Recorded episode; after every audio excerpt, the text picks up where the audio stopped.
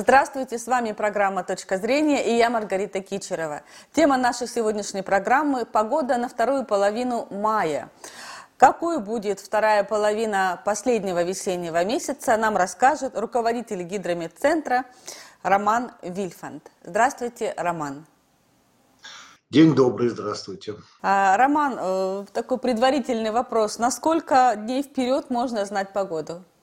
Теоретически, когда-нибудь, да, это будет ну, либо через несколько десятилетий, скорее всего, лет через 50-70, действительно можно будет приблизиться к порогу в две недели. Вот на две недели можно описывать прогноз, по погоду теоретически, повторяю, да, в деталях, ну, температура днем, ночью, осадки, как они будут распределяться. А вот через две недели эти детали запрещены наукой. Невозможно ни сейчас, ни через 100 тысяч лет невозможно перепрыгнуть через это пороговое значение. Связано это с тем, что атмосфера хаотическая система, и если на первые вот дни, ну сначала вот у нас сейчас практическая предсказуемость 7 дней, ну вот надеемся, что к концу вот нынешнего века, вот через 50-70 лет, да, вот сможем, да, перейти к 14-дневному прогнозу в деталях. Да. А еще совсем недавно было всего-навсего 5 дней. А когда я пришел на работу, то у нас были две лаборатории. Лаборатория краткосрочных прогнозов погоды, где выпускался прогноз на первые сутки, и лаборатория долгосрочных прогнозов малой заблаговременности. Вот в этой лаборатории выпускали прогнозы на вторые и третьи сутки. Видите, как мы сейчас продвинулись. Да. Но повторяю, что в деталях только на две недели. А вот дальше уже другой объект прогнозирования, а именно осредненные характеристики, ну, скажем, на месяц или на сезон. Вот температура ожидается около нормы, выше нормы, ниже нормы, месяц будет дождливый или, или, или около нормы, не указывает, я повторяю, эта теория запрещает, не указывая, как же будет распределяться температурный режим, режим увлажнения и так далее. Если вот сейчас спросить, вот, вот как какой температурный фон будет в течение июня.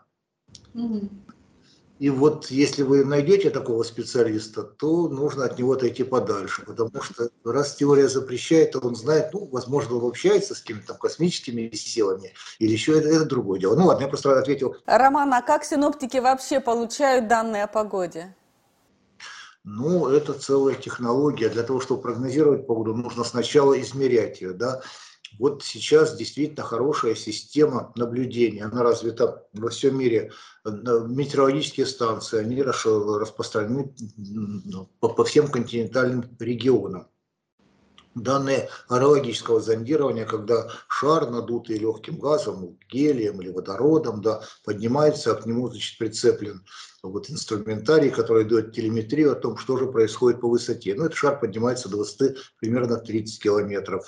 Самолетное наблюдение. На самолете устанавливаются приборы, которые на высоте эшелона полета дают информацию о метеорологических характеристиках самолета, когда значит, опускается, приземляется или поднимается, дает дополнительную информацию о структуре. Естественно, самая важная информация – это спутниковая информация во всех спектральных диапазонах. Она дает до 80% информации, которая нужна для прогнозов. Есть буи всевозможные, заякоренные, ныряющие. В общем, огромная-огромная система. И используется эта система для усвоения, вариационного усвоения всех данных.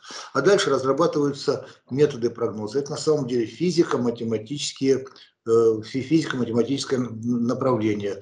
Существует дифференциальное уравнение в частных производных второй степени, которые описывают фундаментальные законы газовой динамики, прогностические, да, и вот с помощью наблюдений, да, и вот этих систем решаются. Они, решать их очень сложно, чем мощнее суперкомпьютер, тем точнее решение. Но эти решения потом являются базой для синоптиков, ну, которые уже интерпретируют ее ну, в словах, в графиках, рисунках и так далее. Либо, да, вот устно, как это и делал я сейчас. Роман, знают ли синоптики, почему меняется климат, или это не их задача? Да, ну это задача климатологов, да, задача синоптиков это прогноз погоды, это еще Фурье или Верье ввели понятие синоптики. Климат меняется по разным причинам. Очень много факторов, влияющих на климат. Во-первых, это очень сложное, нелинейное взаимодействие атмосферы и океана. Астрономические факторы. Вот есть теория Миланковича, которая говорит о том, что климат меняется да, с волнами с, в диапазоне от 90 тысяч лет до 20 2-23 тысяч лет. Это связано с изменением, с неравномерностью вращения Земли, да, с изменением э, э, э, экстриситета Земли, ну и так далее, углом наклона, много факторов. Вулканическая деятельность, вот, активность Солнца, все это влияет на климат. Ну, нашей старушке планете уже 4,5 миллиарда лет, и уж столько раз она менялась. Вспомните, да, на, на севере мамонтов, мамонтов находили, на севере Якутии. Это значит, что там был тропический климат, ледники, ледники доходили до, до тропиков. Но сейчас, если мы говорим о современном климате, то главная причина изменения климата, а точнее потепления климата, является деятельность человека. Антропогенный фактор влияния человека на изменение климата очевидно. Это доказано группой, межправительственной группой экспертов по изменению климата. Эта группа при работает при ООНовской организации, куда входят абсолютно все климатологи со всех стран, с разным социальным устройством, с политическими взглядами. Они пришли к консенсусу. Вот это вот, да, увеличение вот, э, эмиссии парниковых газов, это закись азота, метан и самое главное двуокись углерода, вот именно они способствуют тому, что коротковолновая солнечная радиация проникает через вот эти, э, этот слой этих газов, а отраженная длинноволновая уже не может проникнуть. Получается парниковый эффект. Вот главная причина изменения климата – потепление. Именно поэтому сейчас все человечество и стремится к задаче вот, значит, э, углеродной нейтральности, то есть поглощения этих вот газов, да, которые способствуют потеплению. Итак, о потеплении. Что нам ждать во второй половине мая, когда наконец наступит тепло?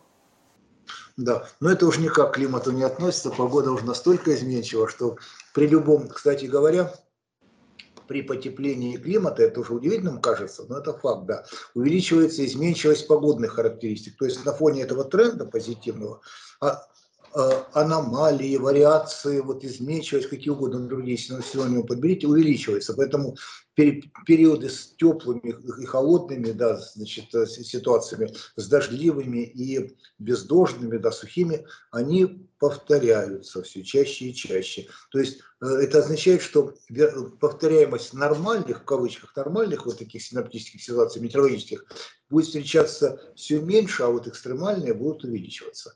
Вот. Ну, теперь о том, какова будет значит, так, э, вторая половина мая. Понятно, что я уже в самом начале сказал, что долгосрочные прогнозы – это задача особая, это не краткосрочные прогнозы, они выпускаются в вероятностном виде. Обычно потребители, ну никто, ни население, ни вот, значит, строители, ни, ни, ни дорожники, не любят вероятностные прогнозы, а это самый правильный подход. Описывать именно вероятностные сценарии. И дальше на фоне этих вероятностных сценариев заниматься тем, что сейчас, вот о чем часто говорят, управление рисками. Нужно оценивать риски и управлять этими рисками на основе прогнозов и понимания, как они оправдываются.